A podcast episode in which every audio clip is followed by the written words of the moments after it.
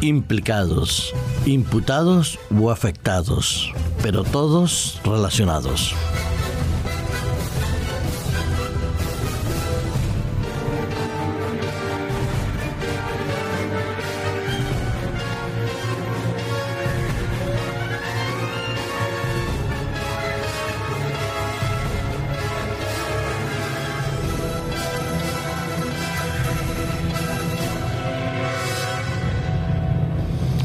Hay un derecho fundamental que dice que el ser humano es inocente hasta que se demuestre lo contrario.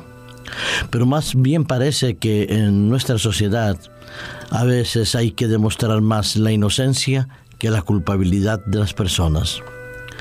Vivimos inmersos en un mundo donde miramos con lupa lo que al otro le pasa y miramos muy, muy, muy, muy levemente lo que nos afecta a cada uno de nosotros. Somos como Jesús, capaces de ver la pequeña paja en el ojo ajeno, pero no nos damos cuenta la enorme viga que tenemos en el otro. Pasamos por el ojo de la, aguja, que era la puerta de la ciudad de Jerusalén, eh, pasamos un camello, pero no dejamos indudablemente piel ni cuerpo libre de crítica, de juicio, de sospecha o de insinuaciones.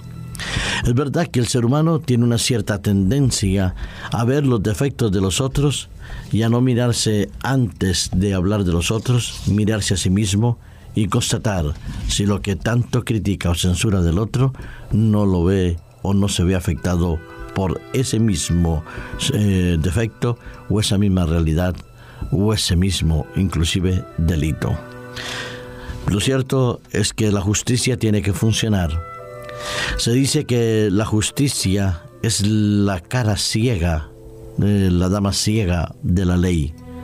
La ley repercute sobre todo ciudadano con unos mismos criterios y unos mismos principios pero cuando se aplica la justicia, no todos tenemos ese mismo valor frente a ella.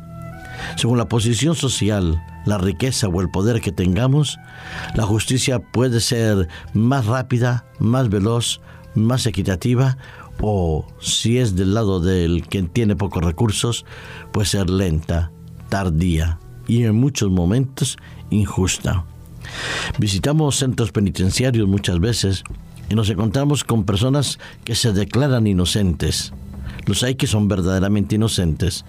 Y así años más tarde se demuestra que han sido condenados y juzgados por delitos que nunca cometieron y ellos, aquellos imputados e implicados y juzgados y condenados que no cometieron el delito, han perdido años preciosos de su vida y no han descubierto los goces de la libertad por estar ahí encerrado entre rejas por algo que no cometieron.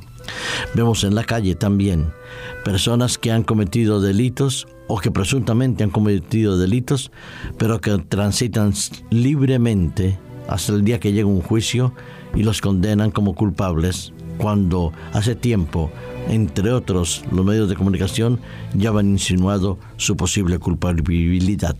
Pero todos somos indudablemente inocentes hasta que no se demuestre lo contrario. Y hasta que no se dicte una sentencia, todos seremos presuntos culpables, presuntos, que no culpables.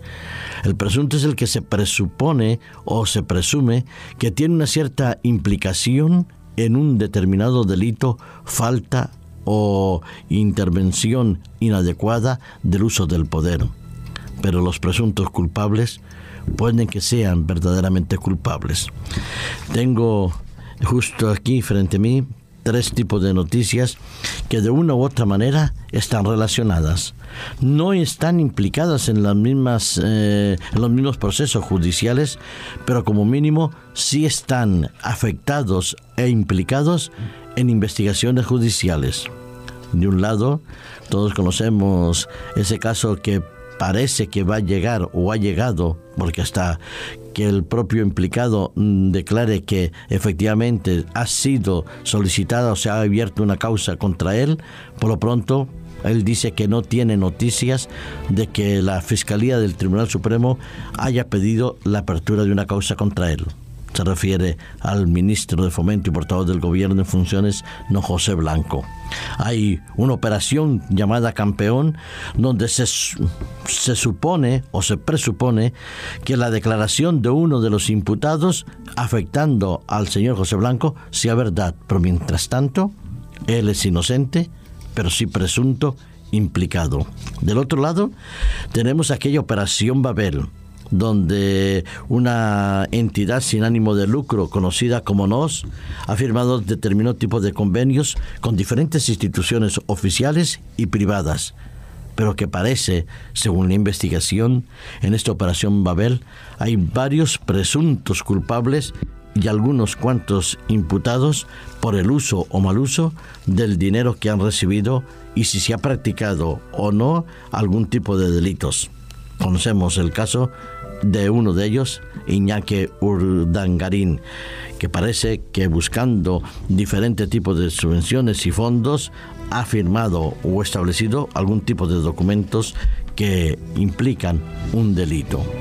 Del otro lado, la otra justicia que se menciona para el día de hoy en los medios de comunicación tiene que ver con el juicio eh, del señor don juez eh, Garzón donde el Tribunal Supremo hace una investigación para comprobar o constatar si efectivamente Garzón ha cometido algún delito de prevaricación al investigar sin competencia los crímenes y desaparecidos del franquismo el 24 de enero. Así aparecen las dos causas que están abiertas y que comenzarán en el mes de enero a efectuar el juicio tan esperado y que algunos dicen que se ha hecho por venganza y otros por justicia.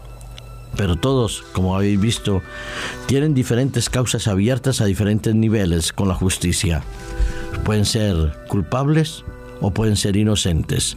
Solo podremos saber la verdad cuando los jueces puedan dictar la sentencia y esa sentencia puede ser comprobada, corroborada y después de los recursos que seguro que habrán puedan ser confirmadas con tribunales de instancias superiores. Pero ellos porque se ven afectados de una manera directa, porque salen a la luz pública los presuntos delitos que han cometido. Y todos ellos tendrán que dar cuenta ante la justicia humana. Pero ¿y nosotros? Los seres humanos, cada uno de nosotros, a nuestro nivel, ¿No tenemos acaso que dar cuentas a algún tribunal un día tarde o temprano? Sí, todos, absolutamente todos, daremos cuenta ante el justo juicio de Dios. El apóstol Pablo en Romanos capítulo 14, versículo 10 y versículo 12 nos invita a una reflexión profunda y sincera. Pero tú, dice el versículo 11, ¿por qué juzgas a tu hermano o tú también ¿Por qué menosprecias a tu hermano? Porque todos compareceremos ante el tribunal de Cristo. Del versículo 12, de manera que cada uno de nosotros dará a Dios cuenta de sí mismo. Así es, querido amigo que me escuchas. Si la justicia humana tiene sus leyes, sus normas, tiene sus criterios por los cuales se puede regir la justicia, todos nosotros, ante el justo juicio de Dios, daremos cuenta de nuestras acciones, de nuestros pensamientos, de nuestras respuestas que hemos dado frente a las necesidades del otro. Todos, absolutamente todos, tenemos que responder ante ese justo juicio de Dios a través de esa norma de justicia que es la palabra de Dios, la ley de Dios. Pero es una ley de libertad una ley en el cual ya de antemano nuestro abogado defensor nos declara inocentes. Solo tenemos que acogernos gratuitamente a su veredicto de inocente porque Cristo murió por nuestros pecados. Pero no lo olvides, cada vez que vayas a lanzar una evaluación sobre la actitud del otro, recuerda que tú también, que yo también tendré que dar cuenta ante el tribunal de Dios y yo también seré juzgado por una ley de libertad con un juez misericordioso y un abogado defensor ejemplar pero eso no me autoriza a ser jueces de los otros ni a faltar a la verdad y a la libertad. Que Dios te bendiga y te guarde, querido amigo radio.